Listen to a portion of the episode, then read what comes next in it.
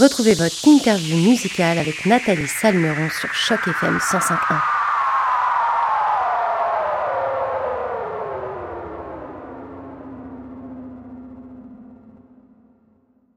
Bonjour à toutes, bonjour à tous et surtout bonjour à toi Forcé et tout d'abord merci d'avoir accepté notre invitation pour cette interview sur les ondes de Choc FM 105.1.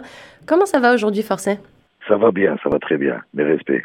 Bah écoute, nous aussi on va super bien et puis on est super content de t'avoir avec nous. On va pouvoir parler de, ton EP intitulé Dulce Vida. Alors c'est tout récemment hein, que tu l'as dévoilé ce nouvel EP. Euh, EP qui, je rappelle, pour les auditeurs de Choc FM 105.1 est d'ailleurs maintenant disponible sur toutes les plateformes de téléchargement légal. Euh, Forcé, est-ce que tu peux nous dire un petit peu ce qui t'a inspiré pour la réalisation de cet EP qui comporte quatre nouveaux morceaux? Bah alors moi, euh, à la base, je, je prévoyais sortir un album complet de 10 titres. Mais euh, voilà quoi, j'étais pressé avec tout le l'engouement qu'il y avait après les euh, comment dirais-je après le coronavirus, euh, tout l'engouement, tout tout tout euh, tous les masques qui se sont enlevés et tout ça, cet engouement, je voulais utiliser cet engouement pour pouvoir euh, faire entendre ma musique par le plus de gens possible. Donc c'est l'une des raisons pourquoi j'ai j'ai vraiment fait ça, cet album-là en fait. Et surtout aussi que, euh, musicalement parlant, ça faisait quand même deux ans que j'avais pas sorti de projet. Donc, euh, j'étais pressé de sortir un, projet, quoi. Et toi, justement, qui a, qui a enregistré déjà de, de, nombreux titres, dont ceux de ton EP Héritier, qui était sorti, du coup, en 2019. En quoi, du coup, cette expérience, elle a été euh, différente? Bah, C'était juste plus rapidement. Et vu que maintenant, moi, je m'enregistre moi-même aussi et que je m'occupe d'un studio, donc c'était beaucoup plus, euh, comment dirais-je, beaucoup plus facile pour moi de, de laisser place à la créativité en fait. C'est ça, c'est vraiment ça.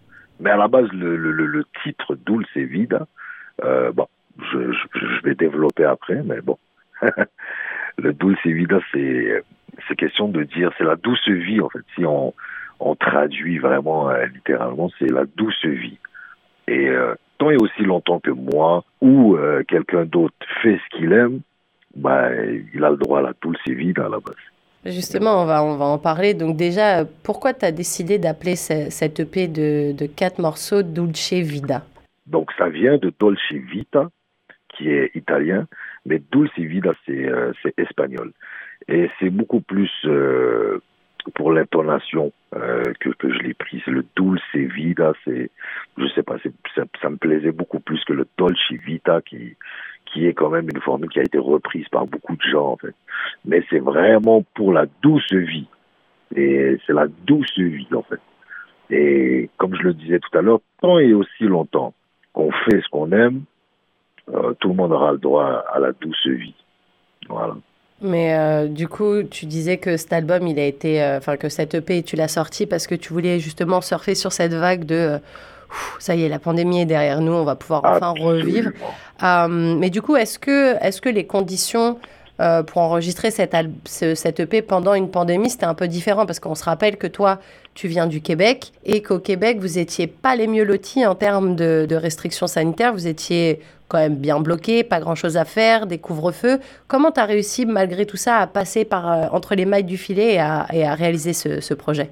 Bah, Je vais t'avouer que, bon, c'est sûr que le Québec, c'était différent de l'Ontario. On s'entend. Vous, euh, euh, vous aviez moins de restrictions, en fait mais euh, au niveau euh, musical, au niveau euh, studio, bah, on n'était pas à plaindre pour vrai. Parce que euh, tant et aussi longtemps qu'on se retrouvait dans un studio, bah, on laissait place à la créativité. Donc, on pouvait gérer. C'était plus au niveau du privé que c'était un peu plus compliqué. Mais musicalement, c'était très, très fluide, quoi. C'était, voilà, quoi. La, la créativité, elle débordait. C'est comme ça que je l'ai vécu. Ces deux ans-là, c'est plus la vie privée qui a été touchée en fait. Mais euh, la vie professionnelle, à part euh, les shows et euh, voilà, il y avait des alternatives aussi, tu vois. Il y avait des shows qui étaient diffusés via le web aussi. Mais c'est pas la même chose qu'un vrai public. Mais ça, c'était un des seuls trucs qui, qui nous a vraiment affectés en fait. Justement, en parlant de, de, concerts un peu sur les réseaux sociaux, enfin en tout cas de manière live, euh, digitale, quoi, sans, sans, public, comment toi tu as vécu le truc? Est-ce que, euh, que tu étais à l'aise avec ça? Ou est-ce que toi, tu as besoin de voir des gens devant toi danser, chanter, reprendre avec toi tes morceaux? Ou au final, tu te dis tant que, tant que tes, tes fans ou les gens qui écoutent ta musique te suivent, peu importe la, la méthode en gros. Moi, je suis un adepte du. Euh, euh, du euh, on s'adapte. On s'adapte au climat qu'on nous donne. Sauf que j'ai fait l'expérience donc j'ai fait une collecte de fonds avec euh, l'hôpital Saint-Justine euh, pour un concert, euh, un cyber-concert en fait.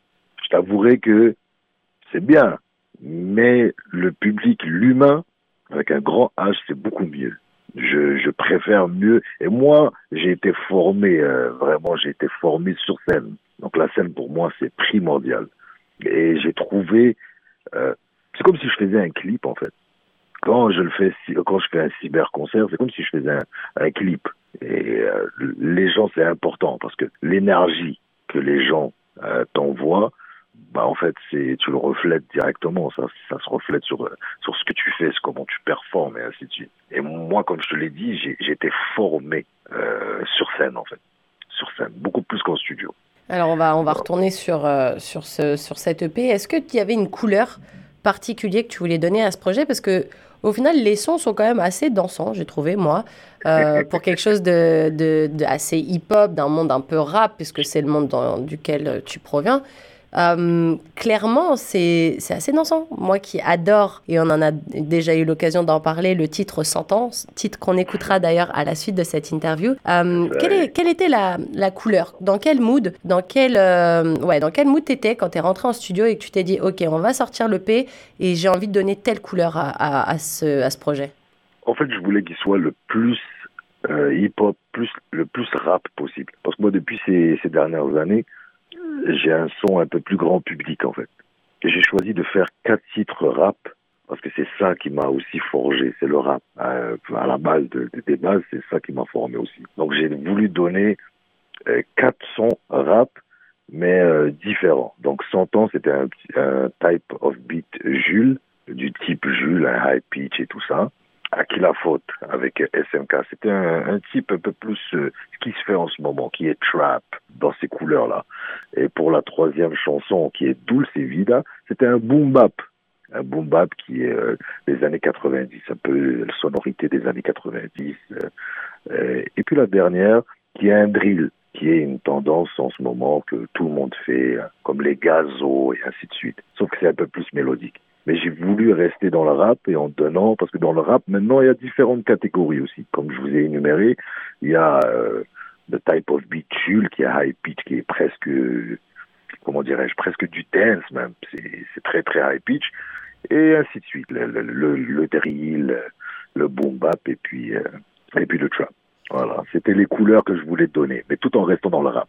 Parce que mon prochain album, qui est Atlas, c'est l'album expérimental, c'est l'album qui est comme, euh, c'est le 2.0 de Héritier qui est un, album beaucoup plus exploratif et un album où je, risque beaucoup plus parce que ça fait très longtemps que je fais ça du rap et euh, artistiquement, ben voilà quoi, j'ai j'ai évolué et dans mon évolution, j'ai été porté plus vers une musique beaucoup plus grand public. J'aime mieux grand public, je voulais pas dire la pop urbaine parce que j'ai toujours le rap en moi. Donc, euh, je pourrais pas dire du rap urbain, tu vois. Mais euh, voilà quoi, c'est plus dans l'urbain, hein, un peu plus, mais grand public. Et du coup, est-ce qu'il y a des artistes qui t'inspirent de façon générale? Parce que pour ceux qui connaissent un peu euh, et qui sont amateurs de rap, moi, quand j'ai écouté cette EP, c'est vrai que ta voix, et les sonorités qu'elle procure, ça me rappelle un peu la crime. On en a parlé également une fois ou deux. Euh, c'est vrai qu'il y, y a, ces résonances de voix un peu, un peu rauque, tu vois. Et, du coup, je me demandais si euh, tu avais des, des, inspirations ou des artistes que tu checkais régulièrement pour voir un peu ce qu'ils faisaient. Bah, c'est pas la crime. Ça, ça je, je, je, vous le dis tout de suite, c'est pas la crime. Sauf que j'aime beaucoup euh, le, le, rap de la crime. Mais moi, mes, mes influences, mes inspirations, c'est plutôt dans le, du côté de de Gims, euh, du côté de Soprano. C'est des gens que, euh, voilà, j'ai eu l'occasion de faire leur première partie aussi. J'ai eu l'occasion de les, de les rencontrer euh, artistiquement parlant.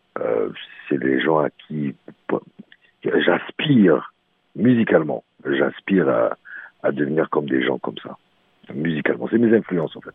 Mais si tu parles de Gims, on parle de Soprano, c'est vrai que c'est des rappeurs à la base, parce qu'on se rappelle que Gims, avant d'être maître Gims et de, de chanter des chansons plutôt mainstream, c'était un rappeur qui venait euh, de la section d'assaut et qui chantait du rap rap. C'était vraiment du rap à la parisienne à l'époque. Euh, soprano, pareil, avant d'être soprano qui chante des chansons pour euh, tous, c'était un membre de la psychiatre de la rime, pareil, avec des titres assez rap, assez rue. Et, et depuis, c'est des gens qui ont évolué dans des univers un peu plus, comme on dit, mainstream, un peu plus global. Est-ce que c'est quelque chose qui, toi aussi, te donne envie? Est-ce que tu penses que le je dirais pas de la variété, parce que c'est pas non plus de la variété ce qu'ils font, mais c'est quelque chose, on va dire, de plus, comment dire, de plus bah, accessible. Voilà. Est-ce que ça, c'est quelque chose, ouais, voilà. Est-ce que toi, c'est quelque chose qui, qui, te, qui te plaît, en fait, de, de, faire la passerelle un peu entre ce monde urbain, rap, street, et justement ce, ce mode un peu grand public?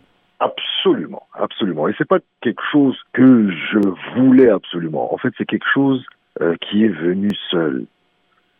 Moi, mes oreilles, euh, euh, la façon dont je me sens en ce moment, ma vie, tout ça, euh, fait en sorte que c'est bien le rap, mais j'ai besoin de d'autres choses.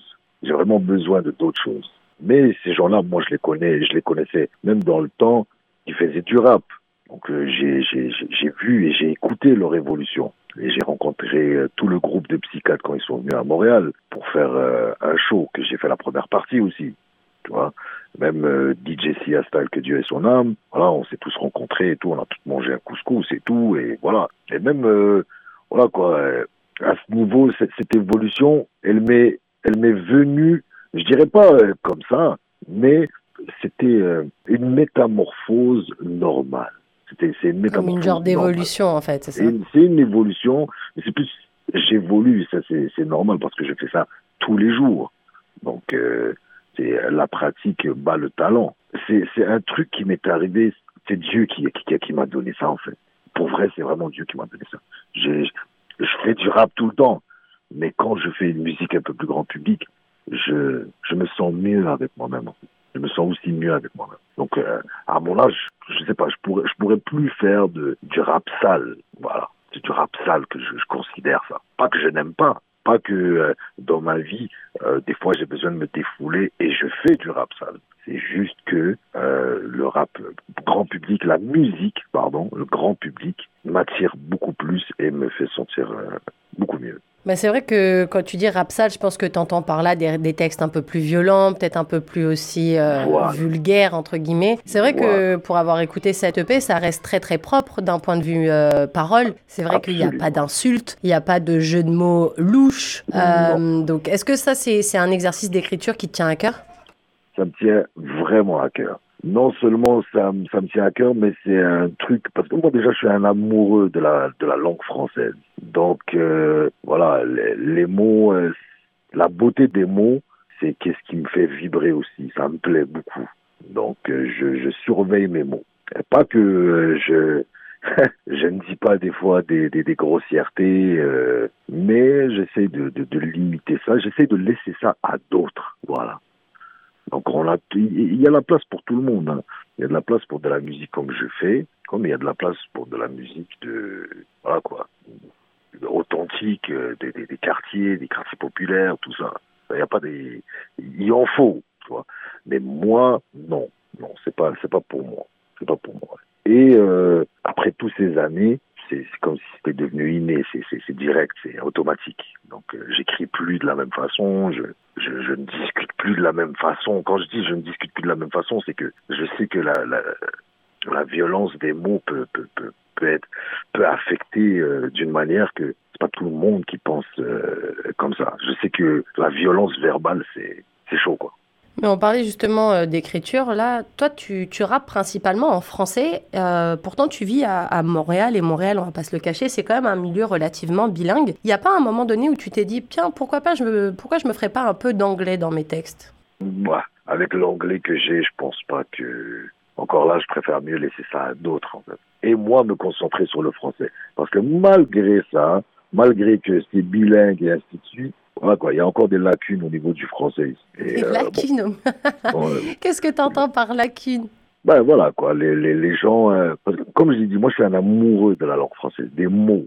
Donc des fois il y a des mots qui sont qui sont maltraités et ainsi de suite. Donc mais mon anglais est tellement est tellement pourri que voilà quoi, c'est je sais parler anglais, je pourrais avoir une discussion grâce au film américain, grâce au rap américain. Mais moi, chanter... Euh, déjà, moi, je vais être entendu par le, le, plus de gens possible. Si je commence à chanter en anglais, c'est chaud. Les gens, ils vont lâcher vite. Mais euh, pourtant, euh, dans le, le son 100 ans, il y a quand même des petits mots en anglais. À un moment, tu dis que tu as été poignardé dans le bac au lieu de dire dans le dos. Donc il y a quand même des petits mots, des petits anglicismes qui se faufilent un petit peu dans tes textes. Mais, moi, je suis un vrai Montréalais. Donc, c'est obligé. Voilà ma, ma, ma petite contribution. Mais, mais, bac, la façon que moi je le dis, c'est pas euh, tu vois. Moi, je dis bac, tu vois. C'est mon Montréalais en moi. Donc, c'est obligatoire. Je le fais depuis mon premier album. Euh, qui est sorti même en 2008. Donc, euh, ça fait partie de Montréal. Mais de là à faire comme les gars font, comme le bilingue, bilingue, euh, un mot en français, un mot en anglais, ça, je pourrais, je pourrais pas. Je pourrais pas. Et euh, voilà quoi, de, pollarder dans le, dans, dans, le dos, ça a beaucoup été dit. Je voulais au moins différencier un peu le, le, truc. Alors, tu, tu, parlais tout à l'heure de ton projet d'album. Euh, est-ce que tu peux nous en dire un petit peu plus? Parce que du coup, on est, on est curieux, on se demande déjà quand est-ce que ça va sortir. tu parlais de 10 morceaux. Est-ce que sur ces 10 morceaux, il y aura les 4 qu'on a déjà sur Dulce Vida Bref, dis-nous en plus.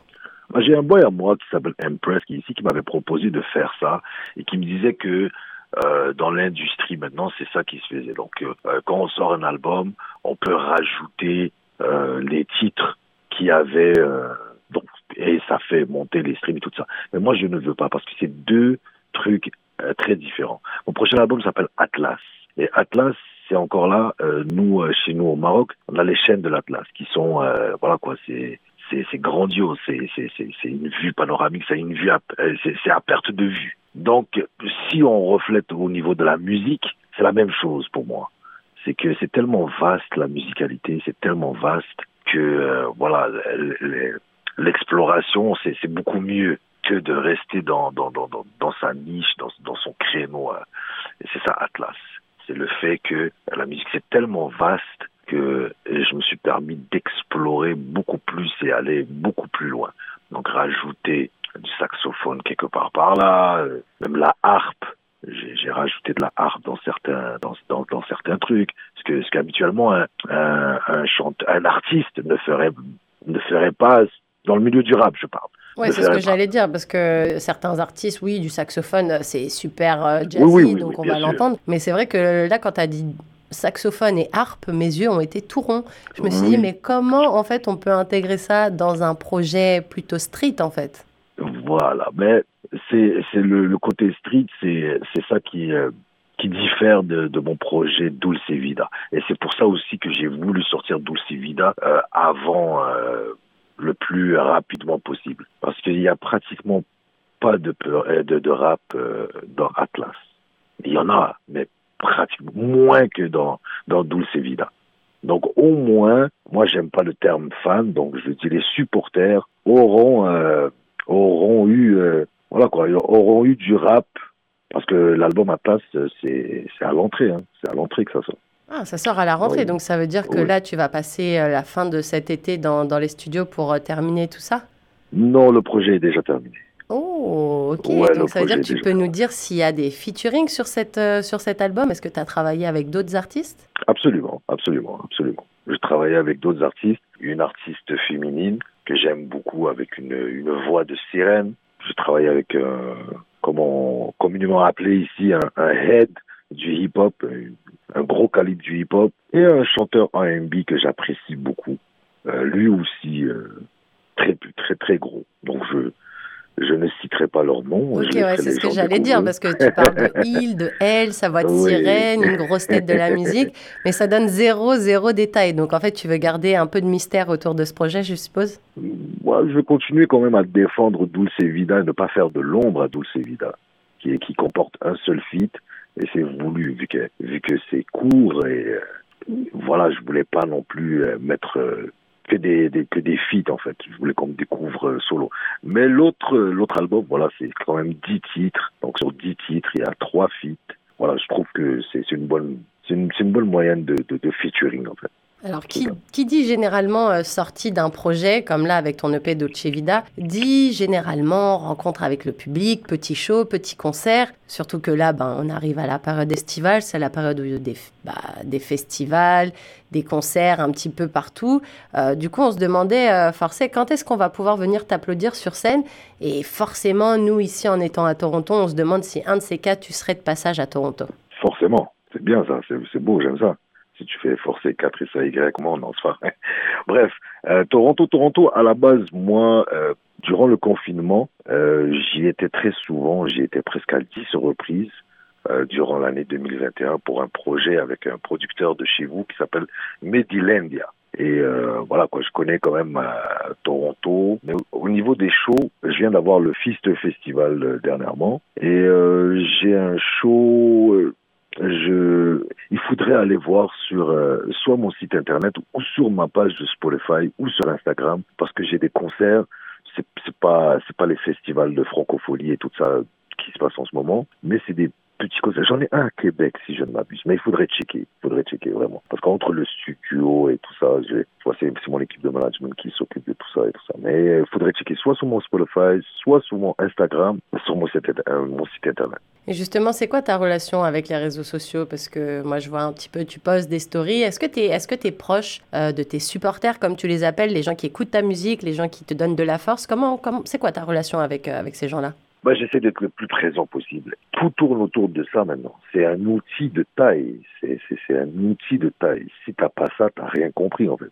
Et les réseaux sociaux, moi, j'essaye de, de voilà quoi. J'ai, il n'y a pas de quoi avoir le melon non plus, tu vois. Je parle à tout le monde, il n'y a pas de problème.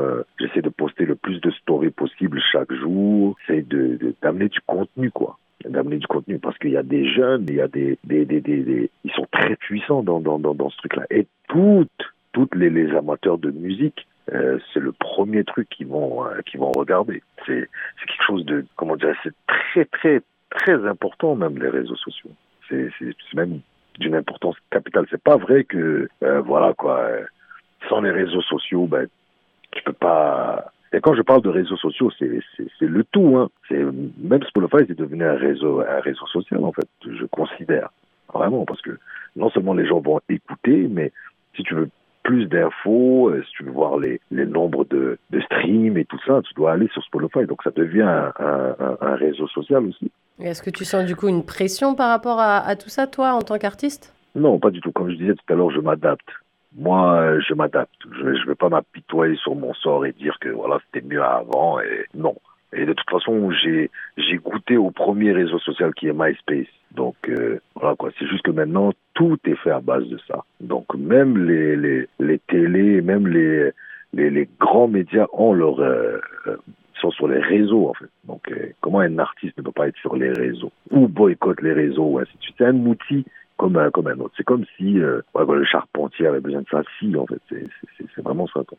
Et avant de se quitter, Forcé, qu'est-ce que tu dirais à un, un, petit jeune ou un moins jeune, remarque, il n'y a pas d'âge pour se lancer dans la musique, mais à quelqu'un qui, euh, qui est passionné de, de, musique, de rap plus particulièrement et qui voudrait se lancer, qu'est-ce que tu lui donnerais comme conseil?